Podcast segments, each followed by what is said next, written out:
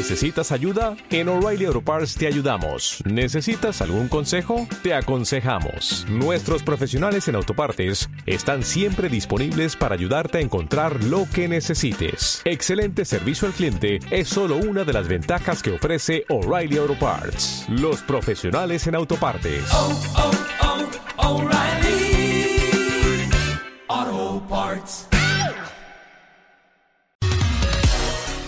Y grande, grandísima entrevista la que tenemos hoy con Juan de la Torre, cofundador, art director, game designer, business development de Team Gotham, un estudio ya conocido en el sector por su calidad de desarrollo que está ahora trabajando en Solo, un juego sobre el amor. Hola Juan, ¿cómo estás? Hola, ¿qué tal? Pues muy bien, aquí estamos currando un poquito. Hombre, vamos, supongo que un muchito porque menudo trabajo tenéis por delante, menudo proyecto en el que os habéis embarcado y bueno, eh, ya lo he dicho, solo es un juego sobre el amor. Es un poco atrevido decirlo, pero bueno, ¿podrías explicarnos en qué consiste este juego? Sí, pues solo es una aventura de, introspección ¿no? y de puzzles en la que un marinero o una marinera no viaja por, por un archipiélago súper colorido en busca de, del verdadero significado no para sí mismo de, esto que es el amor. O sea, pero eh, me parece curioso cómo habéis elegido solo como nombre para luego un juego que trata del amor, que es una cosa que por norma general se suele también buscar en compañía y demás. Eh, ¿Cómo se relacionan estos dos conceptos? Pues la idea de, de, que el juego se llamara solo no es porque eh, no queríamos que hubiera ningún factor que, mm, que supusiera como una interrupción a la, a la introspección que hace uno mismo y, y, uno mismo en soledad, quiero decir. Al final, cuando más nos conocemos a nosotros mismos o cuando más eh, exploramos nuestros seres cuando estamos solos en diferentes situaciones, ¿no? Entonces queríamos eh, transportar eso de manera que el jugador está solo y va en busca del amor, no hay ningún factor que, que, mm, que le pueda interferir ¿no? en, en su búsqueda me, parece de verdad una reflexión alucinante una reflexión muy profunda, una, una reflexión de vida, como típica frase que verías en una imagen en Facebook, por ejemplo, ¿sabes? Con una cita. Es alucinante que eso lo hayáis vosotros querido transportar a un juego en el cual lo vas a vivir en primera persona esta búsqueda. Que, por cierto, eh, ¿podrías explicarnos un poco más para nuestros oyentes, que sepan cómo es el juego, sus mecánicas? Ya te he dicho que es muy colorido. Expláyate un poquito contándonos.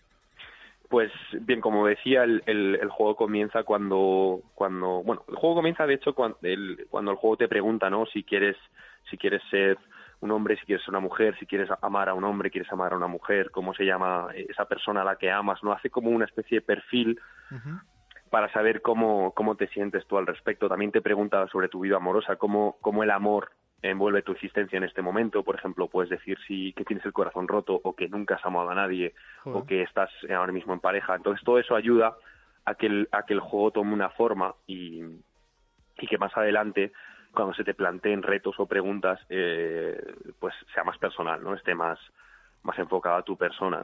Entonces bueno, este marinero eh, empieza empieza un viaje no en busca de en busca de esa introspección sobre qué es el amor no qué pienso sobre el amor o qué significa para mí.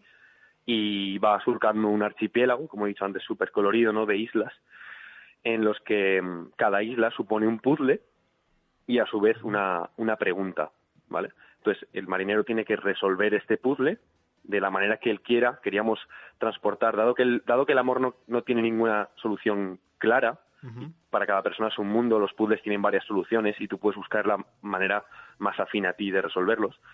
Y cuando llegas al, al, final del puzzle, a la meta, por así decirlo, eh, unas criaturas legendarias que llamamos los tótems te hacen unas preguntas sobre el amor, ¿no? Te hacen una pregunta en la que tienes normalmente tres, tres respuestas y, y esas respuestas van, van cambiando un poco la narrativa del juego en sí, ¿no? Vas encontrando cartas sobre este amor hipotético, sobre tu pareja o sobre la persona que te dejó, vas encontrando cartas que se corresponden con lo que tú has contestado y con tu, con tu personalidad, al fin y al cabo, ¿no? Entonces, bueno, este viaje en el que al final no es como un juego al uso en el que hay recompensas en forma de objetos y recompensas en forma de habilidades, la recompensa real de, de solo es la propia introspección, ¿no? Y que al final del juego nosotros podamos tener una visión más clara de lo que significa el amor cuando nos han preguntado cosas que nosotros mismos no nos habíamos preguntado.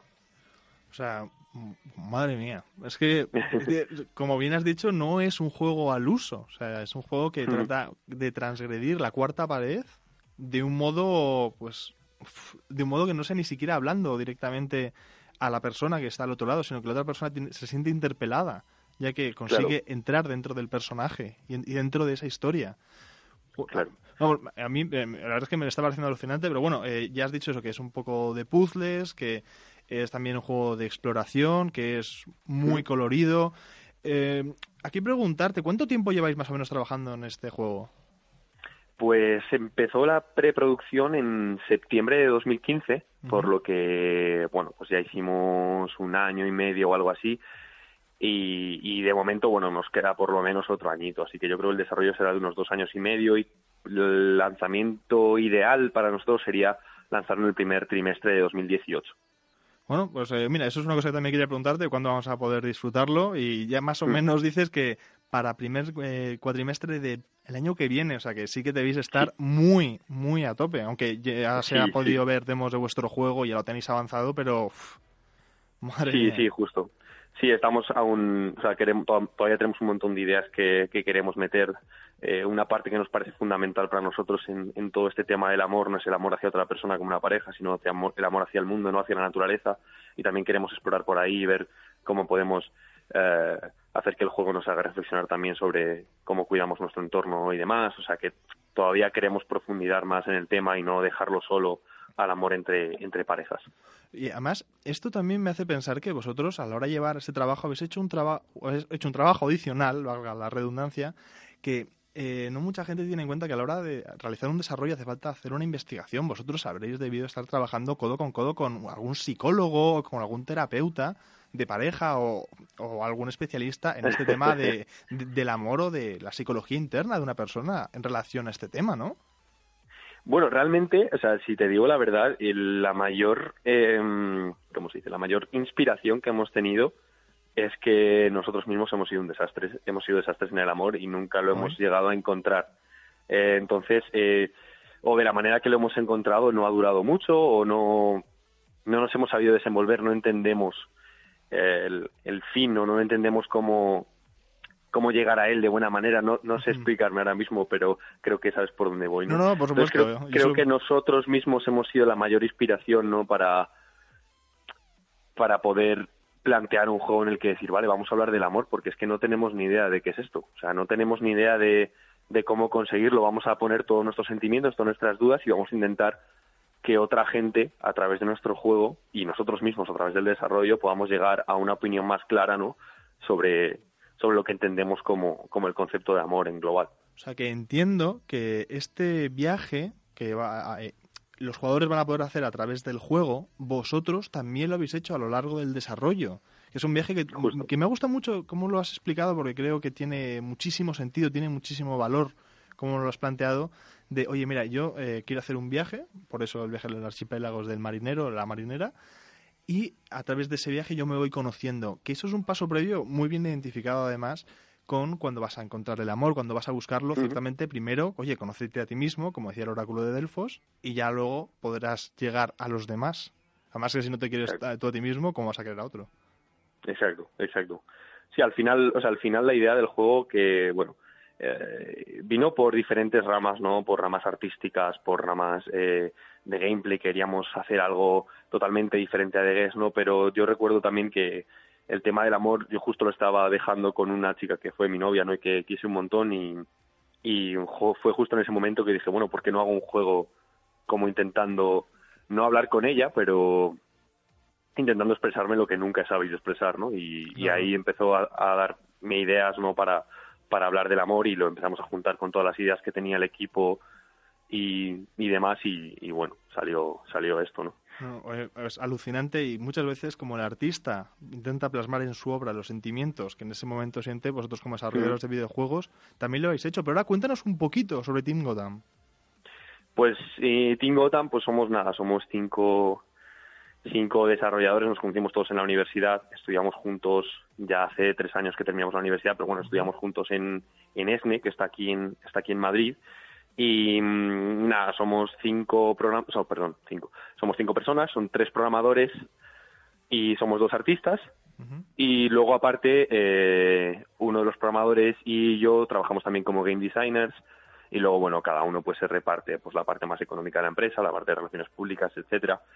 Y nada, como te decía, como te decía, perdón, eh, la verdad es que sale sale bastante orgánico, ¿no? Estar juntos, porque como llevamos tanto tiempo estudiando juntos, yo estaba con Hugo en clase, hacíamos arte juntos, ellos programaban juntos, al final eh, llevábamos haciendo juegos juntos mucho tiempo, ¿no? Entonces, como que nos entendemos muy bien hmm, y se puede trabajar sin ningún tipo de barreras, ¿no? Eso yo creo que es una de las bases más grandes que tenemos, que es un equipo formado en base a la amistad casi de, de la universidad. Pues eso es buenísimo, porque además con esa base es como la que puedes edificar algo mucho más grande. Y ahora es que, perdona, que se nos está aquí cortando un poco el tiempo, te quería preguntar rápidamente por la experiencia que habéis tenido en FIG, eh, que pues, en vez de hacer un crowdfunding al uso en Kickstarter, como suele hacer todo el mundo, vosotros habéis usado FIG.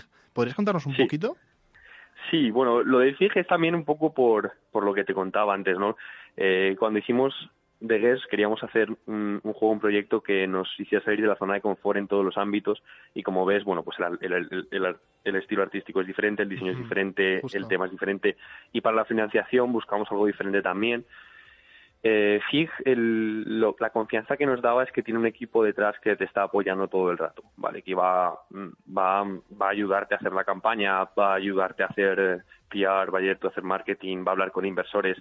Mm, en Kickstarter está solo y eso nos cagaba de miedo porque nosotros no habíamos hecho crowdfunding nunca ah, y, y esta gente nos iba a ayudar, ¿no? Aparte de que tiene esa parte de, de inversores que Kickstarter no tiene y hay gente que tiene que tiene pues bastante dinero o más dinero y quiere y, y, quiere buscar vías eh, pues a lo mejor más creativas no de, de invertir dinero y, y, Figes una de ellas. Entonces nos daba como seguridad por muchos aspectos. No, y además se nota. Oye, de verdad, perdona Juan que te tenga que cortar, pero es que tenemos que cortar la entrevista. De verdad, muchísimas gracias por haber estado con nosotros hablando este ratito, bueno, hablando de Team Gotham, hablando por supuesto de vuestro juegazo solo y esa reflexión sobre el amor. Pero bueno, eh, esperamos que pronto eh, podamos volver a hablar con alguna novedad que quieras traer o cualquier otra cosa. Gracias por tu testimonio. Estupendo, un placer. Gracias a vosotros.